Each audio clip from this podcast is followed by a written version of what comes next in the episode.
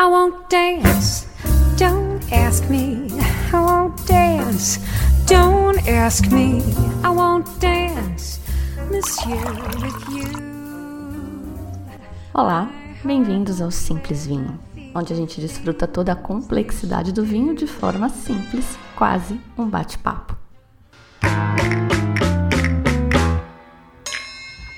Por favor, chegue cedo e abra a porta devagar, devagar, devagar. Cante uma canção lenta, lenta, lenta, lenta, lenta. Ou ligue o rádio. O episódio de hoje tá uma bomba. Como diz a minha sobrinha, é pra acabar. Ainda não é o último do ano, mas é para dar aquela chacoalhada boa de final de ano. Nosso tema: taninos. Uma das coisas mais básicas em se falando de vinho, mas de básico esse assunto não tem nada. Bora lá.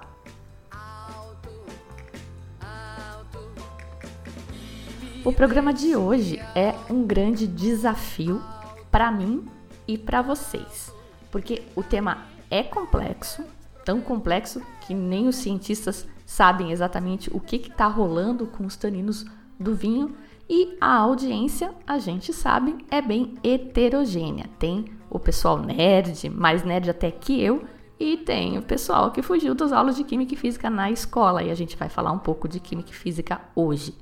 Mas resiste aí, fica aqui comigo que eu vou tentar deixar todo mundo feliz, combinado? E aí depois vocês me contam se eu conseguir.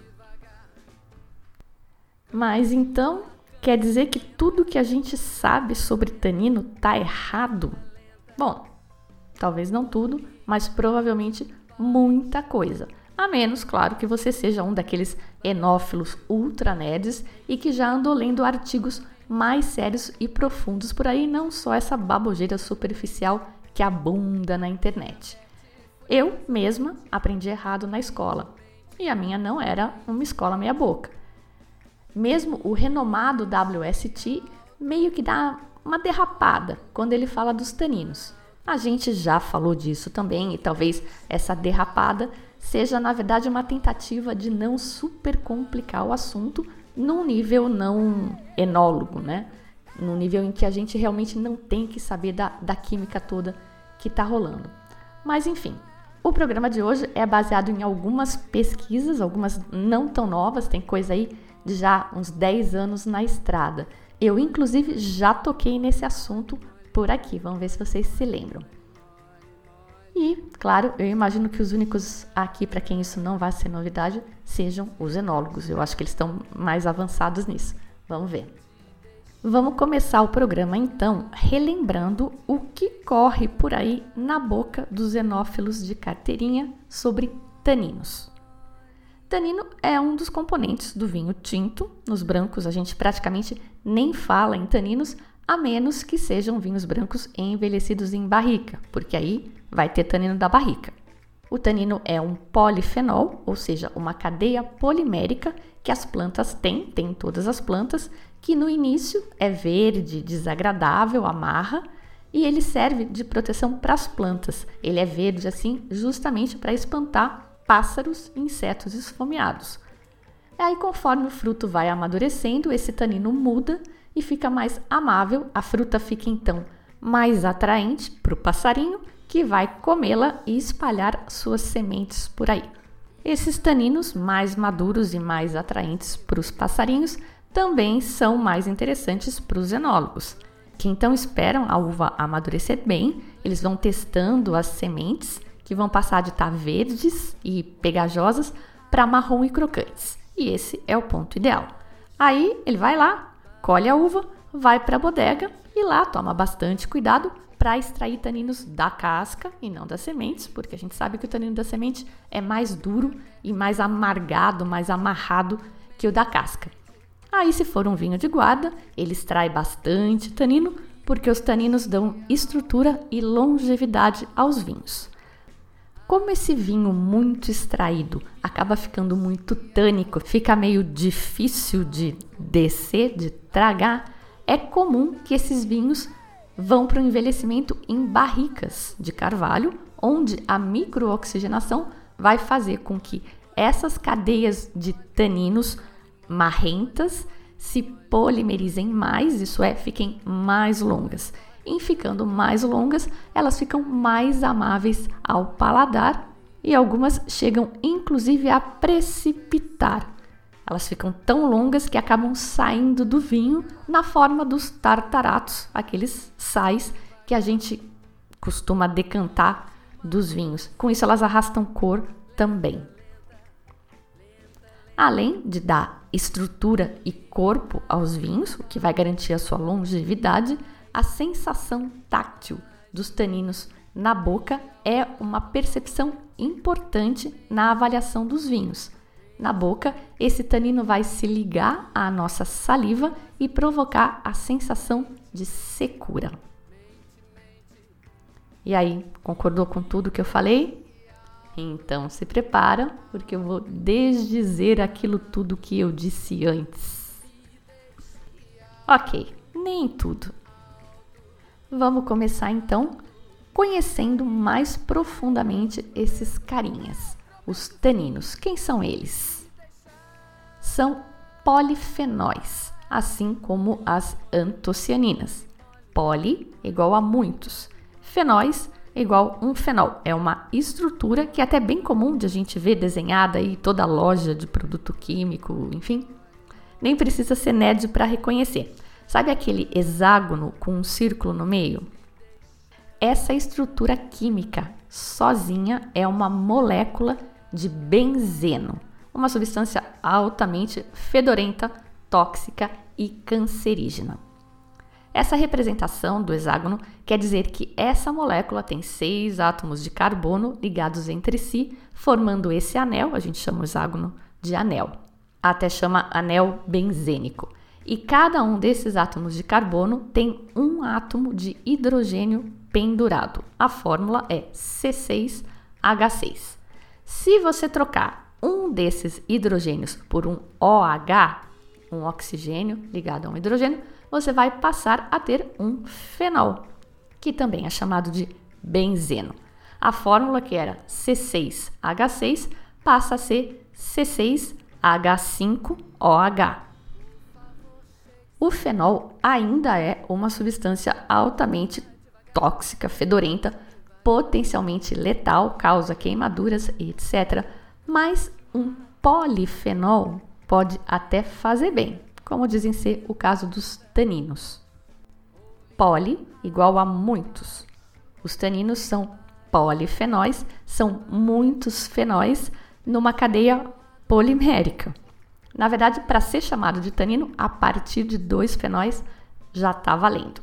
E não foge não, continua aqui que a parte chata já acabou. Esse drama todo foi para ilustrar o quão brutal pode ser a diferença nas propriedades da mesma molécula dependendo da cadeia polimérica ou da forma como ela está ligada. A cadeia polimérica é um outro conceito importante, polímero. Polimero. Poli igual a muitos, mero é igual a uma dessas unidades básicas. Latim isso. Polimero, muitos meros. O polímero, então, são muitas dessas unidades ligadas numa cadeia polimérica. O polifenol é um polímero em que o mero, a unidade básica, contém um desses fenóis. E aí justamente começa a bagunça. Como exatamente é este mero? Quantos são muitos meros? Né? Qual o comprimento desta cadeia de meros? Bom, para começar então, para ser tanino, precisa ter pelo menos duas dessas estruturas básicas, dois meros. E a partir daí, o céu é o limite. São N combinações e variações possíveis. Então, o que, que a gente sempre ouviu? O tanino da planta é verde, é ruim, é desagradável. Isso é fato. O tanino, seja na fruta verde ou seja no vinho, tem essa propriedade de se ligar à proteína da nossa saliva e secar a língua. Isso é fato também. Com a maturação, esse tanino verde muda. Então, essa cadeia polimérica fica mais longa e aí então a gente vai colher a uva com esses taninos mais maduros e mais amáveis. E a gente vai tomar cuidado para não esmagar as sementes quando for fazer o vinho, porque o tanino das sementes é ruim e só o da casca é legal. Essa é a crença, certo? E aí, se a gente quiser deixar esse tanino ainda mais amável, a gente vai pôr vinho na barrica, porque a microoxigenação que entra pelos poros faz com que essas cadeias polimerizem ainda mais e vão ficando mais longas e, portanto, mais amáveis ainda, ou simplesmente ficam tão grandes que precipitam e saem do vinho, arrastando com elas moléculas de cor. Por isso que os vinhos tintos, quando envelhecem, clareiam, perdem cor. Hum. Vamos ver então o que a ciência já tem a dizer sobre isso. Digo já tem porque eles não têm muitas respostas ainda, tá? Tanino da casca versus tanino da semente. Para começar, que a semente tem muito mais tanino que a casca. Numa média, cada grão de uva vai ter de 3,5 a 5 miligramas de tanino de semente e só meio a 0,9 gramas de tanino de casca só 10 a 20% então de todos os taninos da uva está na casca. E esses taninos realmente são diferentes. Na semente, as cadeias poliméricas são mais curtas. As pesquisas do Jim Herbertson, da Washington State University, indicam que o grau de polimerização, ou seja, a quantidade de meros por cadeia, nos taninos de semente é de 10 meros, enquanto nos da casca é de 30. Seriam três vezes maiores, mais longas, as cadeias poliméricas da casca. E beleza, isso aí está alinhado com o que a gente acredita, certo? Mas o que está errado é que as cadeias mais curtas correspondam a taninos mais adstringentes. Isso para mim foi totalmente contraintuitivo, mas estudos franceses de quase 20 anos atrás já demonstravam que os taninos de cadeia mais longa são, na verdade, mais adstringentes que os de cadeia mais curta. Então, ao contrário de tudo que me falaram até hoje, o tanino da casca é, na verdade, mais adstringente que o da semente. E isso é fato. Essa conclusão é endossada por vários estudos mais recentes, eu deixo alguns links no post do programa. Quanto maior a cadeia polimérica do tanino, mais adstringente ele vai ser. Entretanto, os taninos da semente são mais amargos que o da casca. Isso aparentemente acontece porque esses taninos na semente têm lá pendurado neles, no lugar de um dos hidrogênios, uma cadeia ou uma estrutura chamada galoil ester, o nome em inglês.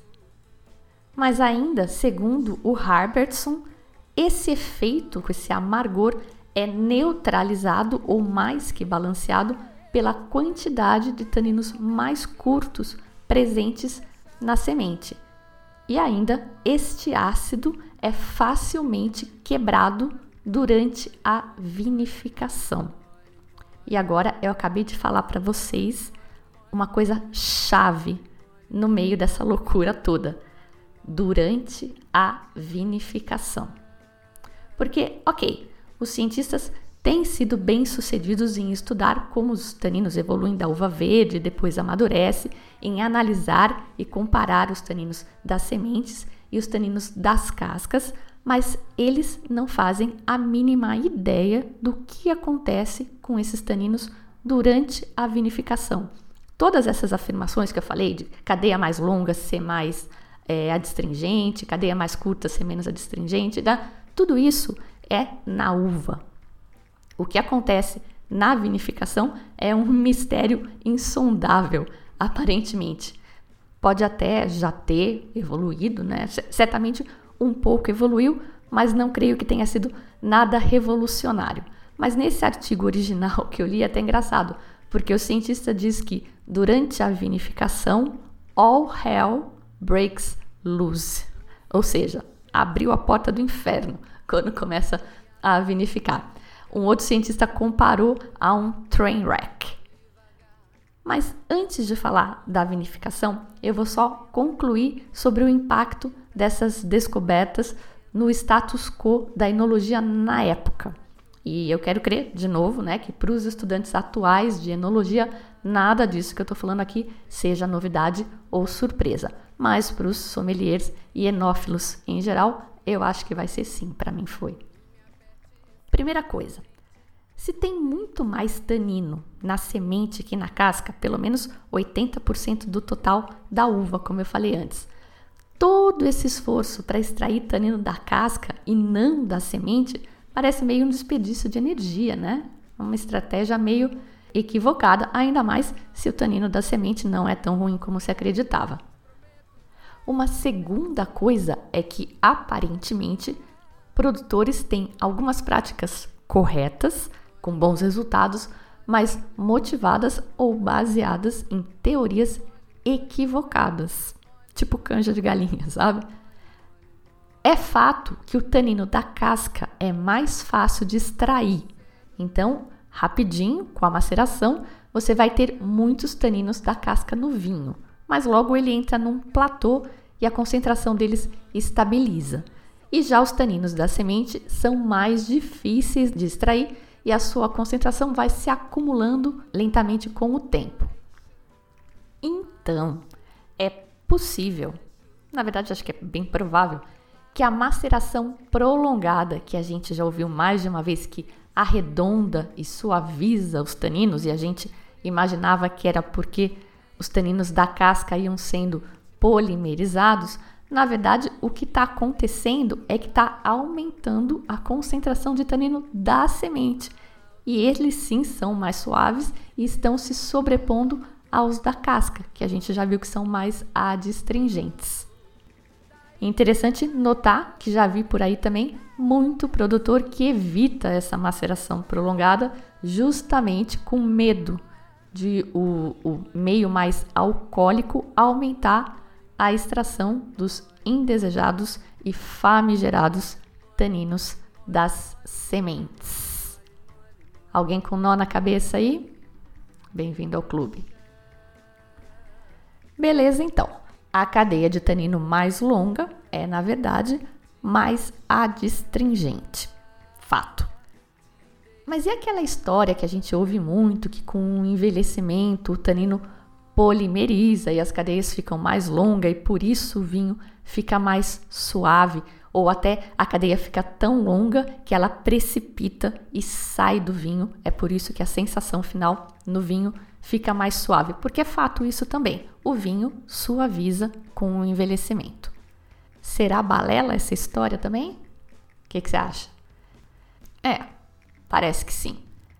O pessoal da Australian Wine Research Institute, AWRI, recebeu amostras verticais de um Cabernet Sauvignon de Cunawara de mais de 50 anos. Amostras verticais são aquelas do mesmo vinho em vários anos diferentes.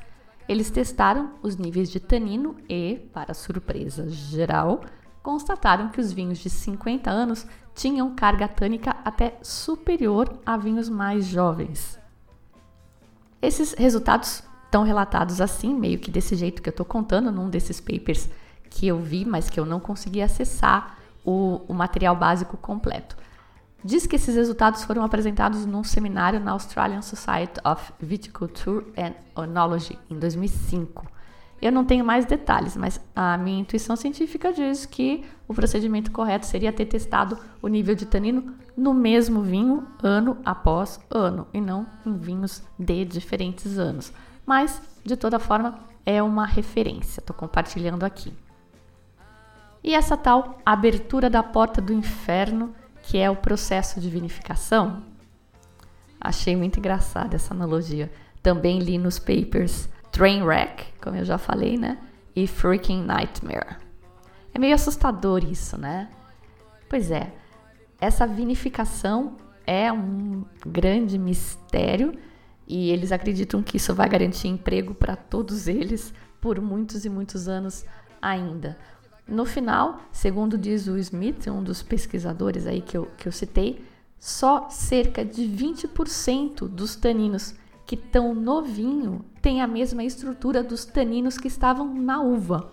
Os outros 80% são taninos que se transformaram totalmente por inúmeros caminhos distintos e de forma particular em cada tanque, em cada barrica, em cada garrafa.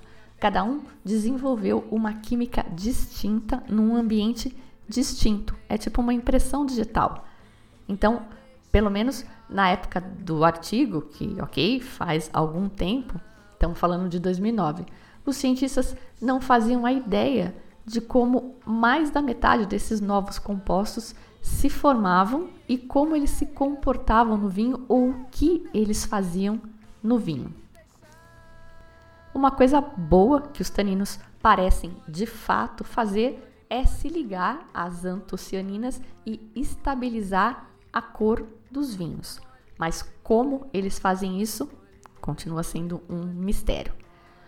Os cientistas também sabem que uma coisa que os taninos não fazem é polimerizar e formar as tais cadeias mais longas, o que na prática é ótimo, já que a gente já viu que essas cadeias mais longas são mais adstringentes, na verdade. Beleza, mas se os taninos então não precipitam e saem do vinho, como aquele estudo australiano da vertical de 50 anos mostrou, e também as cadeias não ficam mais longas, e a gente sabe que o vinho, quando envelhece o tanino amadurecido, fica de fato mais suave, mais amável. O que, que acontece com os taninos? Para onde eles vão? Um outro artigo, agora mais recente, de 2015, indica que as cadeias dos taninos podem não ficar mais longas, realmente, como se acreditavam, mas elas ficam mais complexas. E essa complexidade acaba diminuindo a adstringência por um efeito físico. Já falei que foi bobagem cabular as aulas e colar nas provas de física e química. Olha só, segundo esse estudo de 2015 que foi publicado na Practical Winery and Vineyard, as cadeias poliméricas dos taninos mais jovens têm um formato mais linear. E aí, conforme ele envelhece, a cadeia, o tanino envelhece, as cadeias ficam mais globulares, mas numa forma esférica.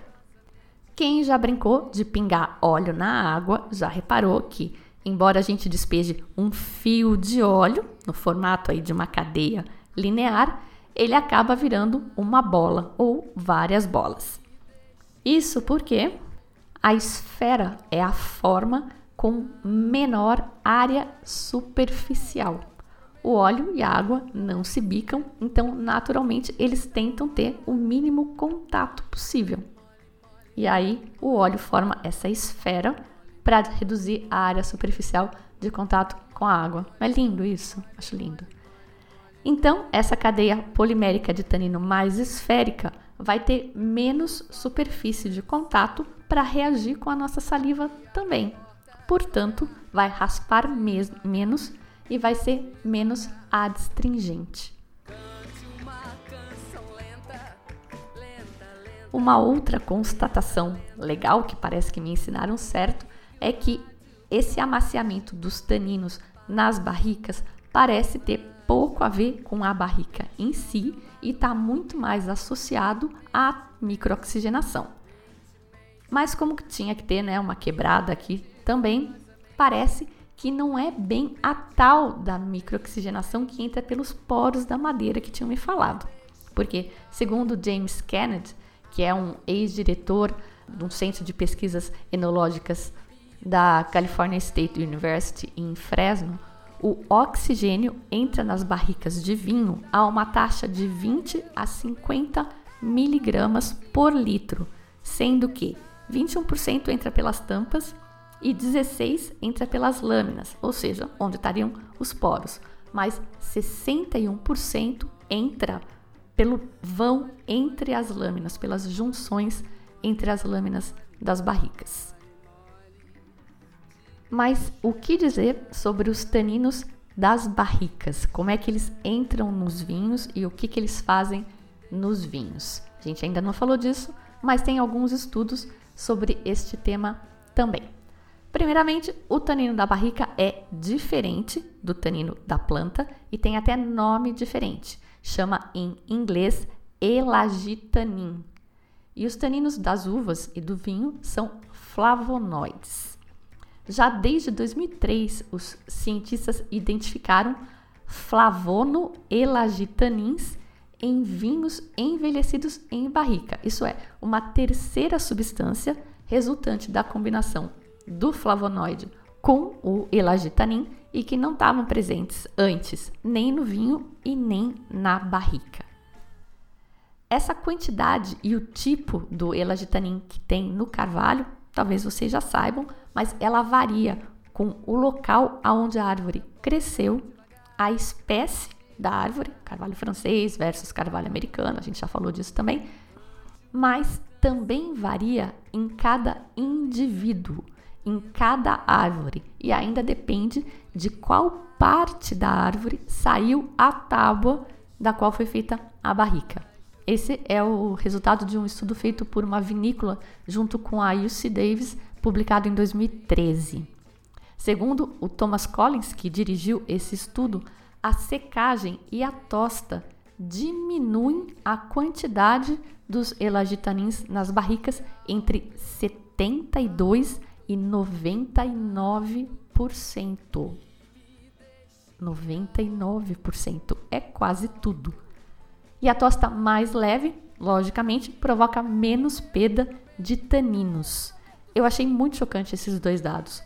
Primeiro, a tosta forte, então, pode sumir com 99% dos taninos da madeira. Então, aquele gosto diferente que a gente sente, que eu às vezes até chamo carinhosamente de suco de madeira, não tem nada a ver com o tanino da madeira, ou muito pouco a ver. Devem ser outras coisas aí que estão entrando no vinho. E podem ser só aromas mesmo. Eu já falei que a gente confunde muito gosto com aroma gosto de queimado, gosto de madeira. Isso não existe. Gosto são só aqueles cinco: doce, amargo, ácido, salgado e umami. Todo o resto é, na verdade, aroma. Embora a gente cheire o vinho para saber os aromas, 80% deles são de fato percebidos na nossa boca. Mas isso eu já comentei no podcast em que a gente aprendeu a fazer degustação de vinhos. E era isso, gente. Doeu? Quem ficou comigo até o fim, quem resistiu aí, me conta depois que eu quero saber quantos nerds somos, enonerds. Bom, eu espero ter colocado um monte de caraminholas na cabeça de vocês, mas no sentido de abrir a cabeça para mais uma vez dizer que em vinho só sei que nada sei. Aliás, coletivamente, muito pouco sabemos ou sabem os próprios cientistas. Eu acho muito legal ter isso sempre em mente. Quando a gente vê essa gente cheia de certezas e donas da verdade falando de muita coisa que a gente já sabe que é mito. Eu acho que as afirmações mais legais do programa de hoje são que o que acontece dentro do tanque de fermentação é um train wreck. É um freaking nightmare. E principalmente, esse train wreck ou esse acidente acontece de forma diferente e específica em cada tanque, em cada sistema. Coisa que, como eu falei, é extrapolado para a barrica e para cada garrafa. Era um sentimento que eu já tinha que mesmo um Caceleiro del Diablo, que é um produto super padronizado, homogêneo, uniformizado, massificado, cada garrafa acaba sendo uma história diferente. E aí você soma a isso a nossa inevitável e incontornável subjetividade. O humor de cada dia, o trânsito que você pegou, o aumento que você recebeu e está comemorando com vinho, e você pega essa coisa que já não era objetiva e multiplica por, sei lá, mil.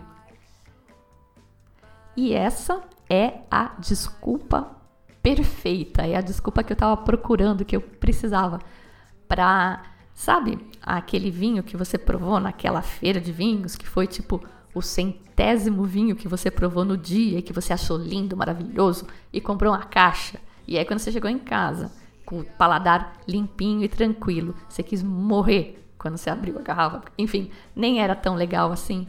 Bom, eu não sei se dá para jogar toda a culpa no tal do train wreck ou do freaking nightmare que acontece em cada garrafa, mas dá para dar uma aliviada na consciência, né? Capaz que essa garrafa realmente não tá tão legal que nem aquela lá da feira. Para terminar o programa, não posso deixar de dizer que ainda hoje tudo isso que eu acabei de falar sobre taninos, esses resultados da pesquisa, nada disso é definitivo ou unanimamente aceito. Vocês vão ver ainda muito produtor adepto daquele pacote de crenças que eu falei na abertura do programa, especialmente sobre fugir de tanino de semente. Inclusive, estava ouvindo recém até para fazer o programa, estava ouvindo de novo um podcast que eu acho ótimo, do Guild Sommelier. Tem um episódio deles sobre taninos e numa das entrevistas lá, você vê que a entrevistadora até tenta puxar, tirar alguma coisa do enólogo sobre tanino de semente, sobre a cadeia ficar mais longa, e ele confirma tudo, que ele foge mesmo de tanino da semente, que semente é ruim, fala de experiências pessoais que ele teve que ele atribui ao tanino da semente. Enfim, e deve ser um bom produtor.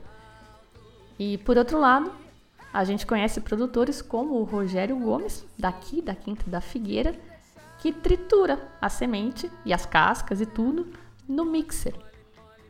E quem já teve a oportunidade de provar esse vinho de semente triturada sabe que não é um vinho amargo, não é medonho, aliás, muito pelo contrário, é bem premiado é um outro estilo né, de produtor mais modernex, disruptivo, como ele mesmo diz.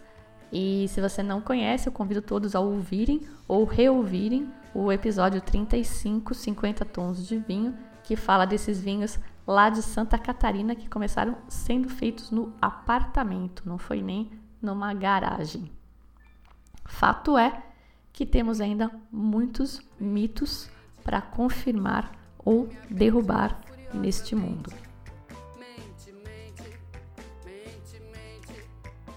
A música de hoje, em homenagem aí ao Trainwreck, Mente Mente, com uma cantora que é um Trainwreck, é a encarnação do Trainwreck. Essa mulher é um arraso, um furacão, e eu duvido que vocês conheçam. Simone Mazer. Essa é a melhor interpretação de Mente Mente do mundo. E o que eu queria mesmo para usar na trilha do programa de hoje é uma versão da Simone cantando também nas curvas da estrada de Santos. Melhor versão do mundo dessa música.